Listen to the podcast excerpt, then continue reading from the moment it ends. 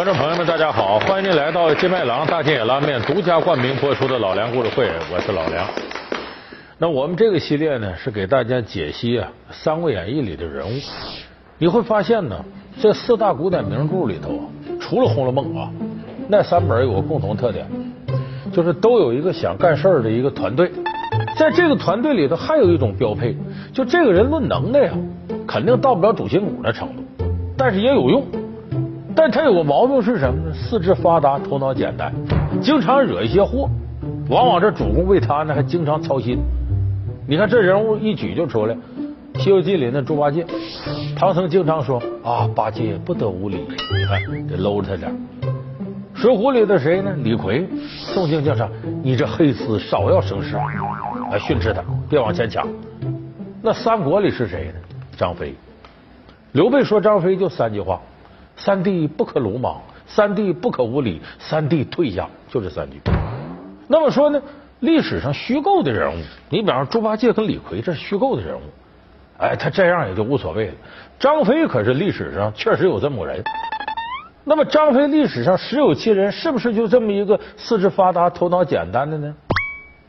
百分之百的不是。咱们今天就给说说历史上的张飞到底是什么样。女儿都是皇后，翼德其实很英俊。吓退千军万马，不靠武力，靠智慧。从美男子到环眼贼，张飞为何遭遇变形？老梁故事会：三国武将的秘密之能文能武美男子张飞。咱们首先说张飞什么长相？你闭着眼睛一想，张飞那长相，哎，那个贯口里头说了吗？一见张飞。豹头环眼，面润铁，黑中透亮，亮中透黑，海下扎来扎撒，一不刚然，犹如银针，恰似铁线。就说张飞那脑袋跟个鸡毛掸子似的啊，豹头环眼，圆乎乎的，这胡子不是顺顺溜溜这么长，不像关公五柳长髯啊，美髯公不是，扎来扎撒，一根一根往上挑着。反正你拿着脑袋当刺猬也行，当鸡毛掸子也行，当那铁帽环咱们擦碗的也行。就这么一个长得稍微有点脏，还奇丑无比的这么个长相。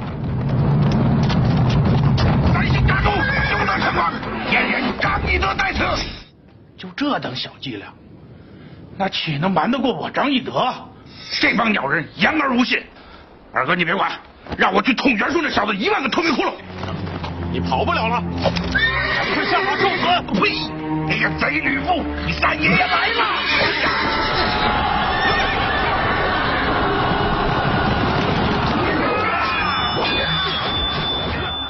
那我说，张飞是不是这么个长相？下不是，张飞不仅不这么丑，张飞还得是个美男子。为啥？这是有民间传说做根据的。就原在元明两朝的时候，就我们说罗贯中写着《三国演义》还没有全面铺开的时候，民间有句话说哪个男的长得好看呢？说他长了一张张飞脸。就好比说哪个女孩好看，有瓜子脸，和那道理一样。如果张飞历史上真是那么难看。你说谁长张飞脸不成骂他吗？这不是个褒义词，而且特别关键的历史证据是什么呢？张飞有两个女儿，先后都当了皇后。给谁当皇后呢？后主刘禅，刘备他儿子。这刘禅呢，先是娶了张飞的大女儿，娶过进宫之后就是皇后。结果没多长时间呢，大女儿死了，死了那，刘禅呢又把他妹妹娶进来。说为了政治上的联盟，但这个你也说不通，为啥呢？他如果要是为了政治联姻，你长得难看，那我娶你一个就行了呗，意思意思就完了呗。为啥这大女儿死了之后呢，他又把他妹妹弄进来了？说明这姐俩姿色确实好，长得漂亮。后主刘禅不是个有雄心大志的人，那也是贪财好色、图安逸、此间乐不思蜀。哎，他能那么接二连三的把张飞姑娘娶来，只有一个结果，就这俩姐妹俩姐妹花，长得漂亮。闺女一般都随爹吗？你想想，所以张飞要难看成那个德行，真要那样的话，你想想这这刘禅这口味得多重啊！这所以说张飞这模样呢，应该说毫无疑问，即使不是美男子，长得也差不哪去。那么说，为什么《三国演义》要把他写成这样呢？因为三国里头美男子很多。你就说刘备这阵营里边，诸葛亮挺漂亮，赵云也漂亮，关公呢，是长得义薄云天一副长相，到张飞这必须有差异化。你要再写张飞是美男子，那这成选美了就没意思了。啊，总得是呢各种各样的长相，而且这描摹一个传奇人物啊，咱们中国历史小说有个特点，非得这个人天生异相，就是不是说丑，而是长得怪，跟一般人不一样。说项羽俩同人重瞳，说刘备呢大耳垂肩，手长过膝，哎，两个耳朵到肩膀这儿，跟弥勒佛似的，那手长的过膝盖。所以说这个传奇人物得长得特殊，要不然的话不足以。呃，加强他的传奇效果，所以艺术加工之后呢，张飞就成了这个长相。将军，将军，小的小的探到关将军消息了，快说！关将军，关将军投降曹操了。胡说！哎，千真万确，千真万确啊！将军，关将军不在降曹，还帮还帮曹丞相杀了袁绍的大将。胡说八道！来人！来人呐！给我拖下去打！张将军，张将军，你不能关羽！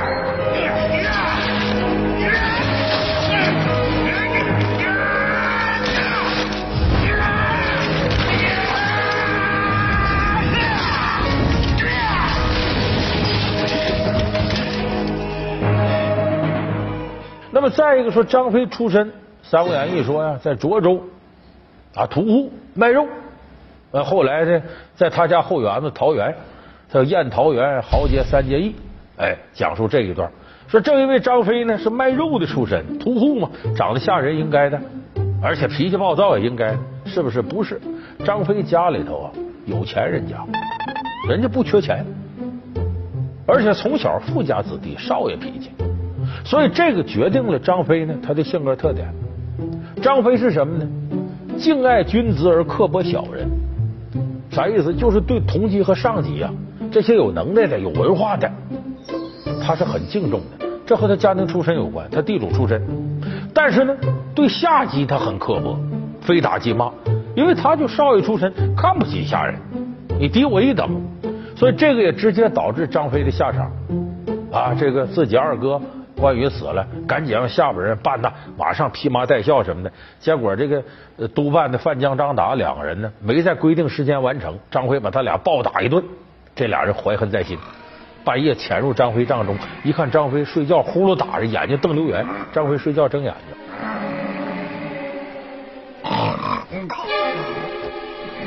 范江、张达吓够呛，一看确实睡着了，抬手把张飞人头割下来，献给孙权了。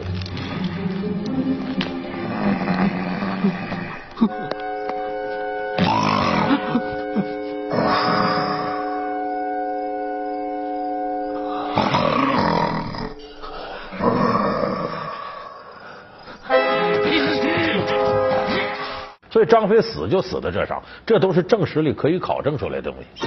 所以这是张飞真正出身，人家不是一个就是卖肉的屠户啊，横眉立眼的恶霸，不是那样出身。咱再说张飞这能耐有多大，就他的智商到什么程度？有那么句话叫“张飞穿针，粗中有细”吗？是不是？也叫大眼瞪小眼儿。这个啊，说张飞是真正的有谋略的。那么说张飞这个粗中有细这一点呢，无论是《三国演义》。还是历史真实里头都给予了公正的对待。就说张飞绝非义勇之夫。你看最典型的，咱们说这个长坂坡一战，就赵云呐，七出七进，七进七出，败之在当阳桥前。张翼德往这一站啊，四弟休要惊慌，少要害怕，快快退至密松林。哎，这时候赵云呢，带着这右手刘禅见刘备。子龙兄弟。你等救我！这，小龙兄弟，快快过城，我就在后面，我们几把头军。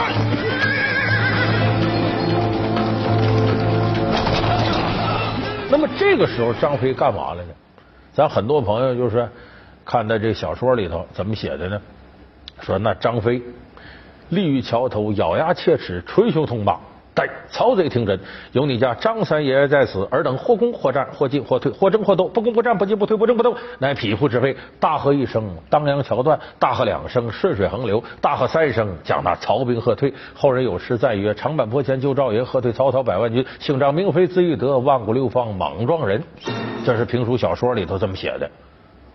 那么说历史真实是不是这样呢？跟这挺类似，就是它反映了呀，张飞本身呢粗中有细。比方说他在这等着，等曹操百万大军掩杀过来，他可知道自己带这点兵力啊扛不住人家，那是以卵击石。他想个办法，后边不是密松林吗？他让这个几十个士兵啊牵着马过去，然后在马尾巴上呢把树杈子弄一大堆拴上，然后赶着这马呀在这林间小道来回跑。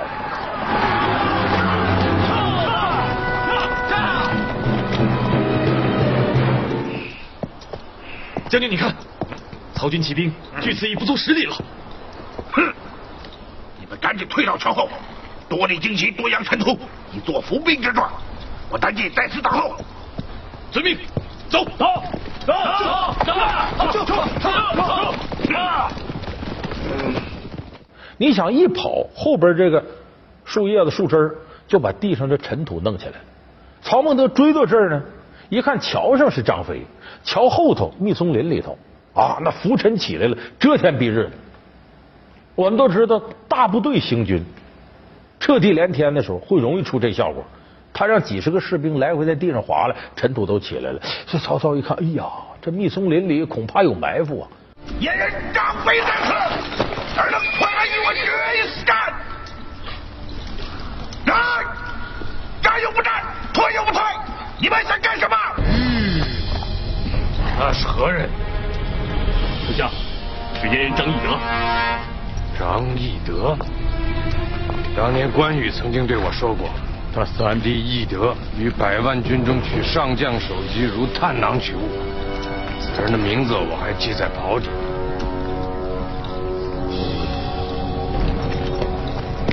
桥后尘土满天，却又好奇闪动。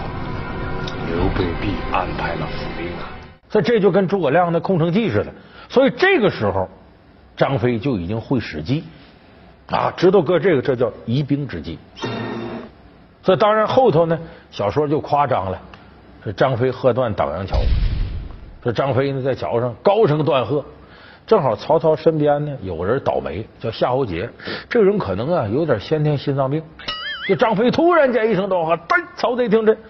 这小子心脏不好，一着急一上火一害怕，哇，把胆吐出来了，吓破胆了，这人死了。所以曹操手底下一看，这张飞真乃神人也，赶紧速速的败退了。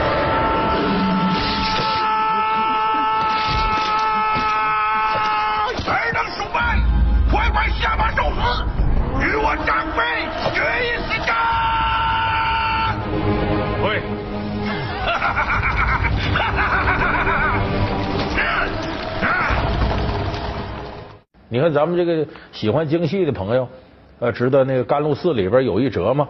乔阁老介绍说，这个刘备中山靖王的后，汉帝玄孙一脉流啊，呃，他二弟汉寿亭侯。说到张飞，有句唱叫“当阳桥前一声吼，喝断了桥梁水倒流”，喝断了桥梁水倒流，就是这张飞一嗓子把当阳桥喝断，水倒流。哎，当阳桥断，顺水横流吗？那是不是这样呢？其实《三国演义》写的很公正，那个桥啊，不是张飞喝断的，是他给锯断的。怎么着？这把曹操弄跑了吗？跑了之后，张飞琢磨，咱撤吧。说撤是撤是搁这撤呀，一会儿曹操追过来过桥，得追上咱。说这么的吧，咱把桥弄断了得了。我领军士拆断桥板，嘿嘿，前来追赶兄长了。你断桥了？啊？是啊，那曹军退了，不断如何？曹操生性多疑，他看见尘土飞扬，才会怀疑桥后有伏兵。他若再派少计回来，看见桥断了，他立刻醒来。桥后不是伏兵，乃是疑兵。你不断桥能下来，断了桥却把他给引回来。哦，是啊。其实这个就看出来，张飞不是从呃大局考虑，不像诸葛亮想那么细。但是两军坐镇，他作为一个主要将军，不可能一点谋略都没有。老梁故事会：三国武将的秘密之能文能武美男子张飞。老梁故事会是由金麦郎大金眼拉面独家冠名播出。你像《三国演义》后来写，呃，他和这个张合交锋的时候啊，定军山后期一战，张飞这一点表现的非常好。这个张合呢，安营扎寨，任你张翼德怎么骂，他也不出战。把张飞给气的，有劲没处使啊，就天天晚上回来喝酒，喝完酒喝多了就打骂手底下士兵撒气，因为这个是张飞一直以来的习惯。哎，这边呢，张合呢派这个探马细作呀出来打探消息，回去告诉张合说张飞让您给气的，天天晚上回喝酒，喝完了拿起鞭子不分青红皂白把手底下人一通打，天天喝。军前难得如此佳酿。大家尽兴痛饮一醉方休。张合早已吓破了胆，其余更是酒囊饭袋，怎敢下官？饮酒，饮酒，饮酒，都与俺放心的饮吧。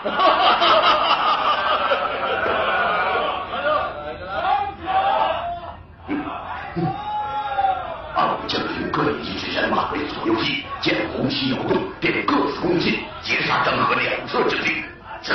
张合连续。接到这个探报，接了有半个月。张合说：“看来此人乃鲁莽之辈，咱就定下。今天月黑风高，咱们正好啊，出去偷袭他。”结果没想到，这大部队杀进张飞营帐，一看前面营帐灯火通明，有人坐那正喝呢。哎，这时候张合冲进营帐说：“张飞逆贼，拿命来！”这枪往前一挑，一看这人应声倒地，是个稻草人。张合知道坏了，中计了，这还哪撤得出去？四外边士兵潮水一般涌进，这把张合给收拾够呛，全军覆没。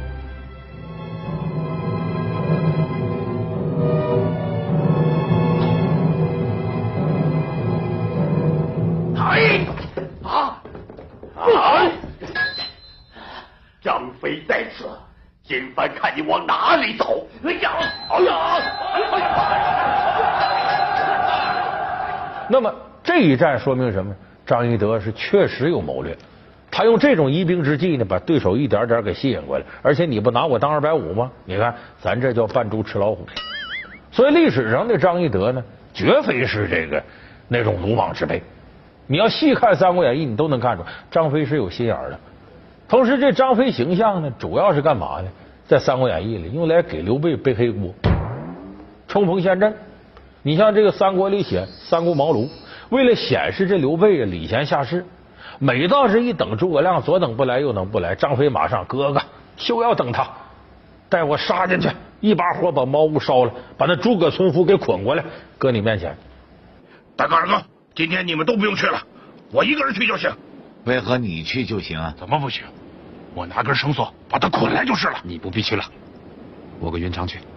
好好好好，发了。既然两位兄长都去，小弟怎能落后？我跟着就是了。去可以，万万不可失礼。知道，知道。张飞都这形象，所以这刘备，哎呀，三弟不可鲁莽，三弟退下，显得刘备那么礼贤下士。这俩人的黑红脸啊，配合的是非常好的。而且这种配合，为什么说他没道理呢？因为在史书里头没有任何一个地方记载张飞如何如何不尊重诸葛亮啊，如何要对他动武怎么着，没有这种记载。你看，大伙儿学过《三国志》一个名篇《隆中对》，后边不有吗？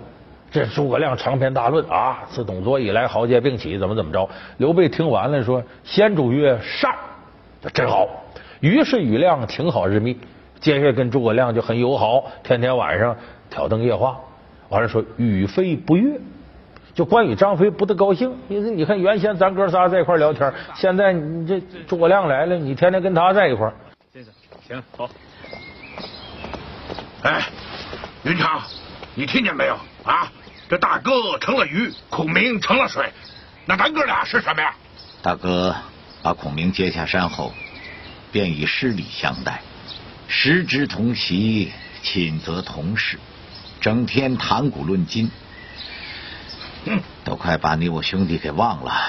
哼！结果刘备怎么说的呢？哎，孤之有孔明，有鱼之有水也。就我有了孔明啊，就像鱼有了水一样。愿诸君勿复言，你们都给我闭嘴，别说这个道那个的。哎，完了后边一句话，语非乃止，就关羽、张飞两个人呢，闭嘴了。哎，就这么正史里一点描述，就说多少呢？有点对诸葛亮来了不是太痛快，这倒是，但是绝无张飞站出来要绑诸葛亮，又有鲁莽之举，没有。而且《三国演义》里头呢，张飞替刘备背的最大一个黑锅是什么？鞭打督邮。怎么叫鞭打督邮呢？刘备呢，呃，跟黄巾军打仗立了点功，当了个小县官。这当县官呢，不大点个官，人督邮呢是个官名，说白了就现在的巡视员。到下边看看你什么情况，我给你说好话，你能上去。这督邮呢，来到平原县，就刘备这个当县令这地方，来干嘛来了呢？说些市场，其实是索贿来了。就你不想升官吗？你给我拿钱。刘备也没钱给他，所以这督邮呢，没说刘备好话，把张飞惹火了。到了这馆驿，把督邮拽出来，捆到树上，噼里啪啦这通打呀。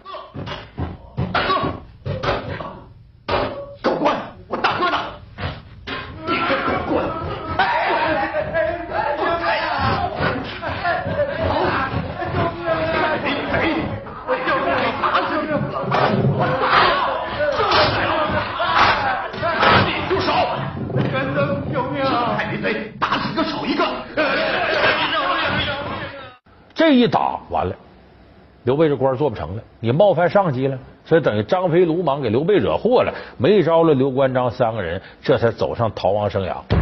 说张飞鞭打督邮，等于给刘备惹了大祸。那么历史真实状况是什么呢？不是张飞鞭打督邮，是刘备。说他为什么这么写呢？这小说就这个特点，你为了突出一个主要人物，其他人物就得做牺牲。为了突出刘备做事稳重、大气、仁慈、道德，你旁边就得有一个鲁莽的、不那么道德的人往上冲。同时还有一个作用呢，刘备的真心真意呀，得利用张飞表达。你比方说三让徐州这段，在这之后呢，刘备得了徐州了，吕布来投呢，刘备就客气客气，说你这能耐比我大，我把徐州让给你吧。其实是客气客气，刘备半点都不想让。吕布很高兴，哎呀，那这刚想表示接受，一看刘备身后张飞，玄德，今天起咱们就是自家兄弟了，生死同舟，荣辱与共。来来来，喝酒喝酒，啊，来。吕布，我哥哥金枝玉叶，你这厮竟敢叫他做神帝，你是什么东西啊？三弟。快快出口！吕布，你听着，赶快拿上你的兵器，过来跟张爷爷大战三百回合！快快退下！其实什么？表达刘备真实愿望。吕布是，哎呀，岂敢岂敢，赶紧得转过来。所以这小说里永远需要这么一位来替大哥遮风挡雨，关键时候给背黑锅。现实当中，桃园三结义，张飞确实替刘备卖命。那么这历史小说的虚构当中呢，张飞呢不仅卖命，还得背黑锅。所以从双重意义上来讲，张飞都得算刘备最好的哥们儿。多次救主竟惨遭遗忘，文武双全为何不受重用？常胜将军赵子龙到底有怎样的特殊身份？老梁故事会《三国武将的秘密之被神化的赵云》。好，感谢您收看这期老梁故事会。老梁故事会是由金麦郎大金眼拉面独家冠名播出。我们下期节目再见。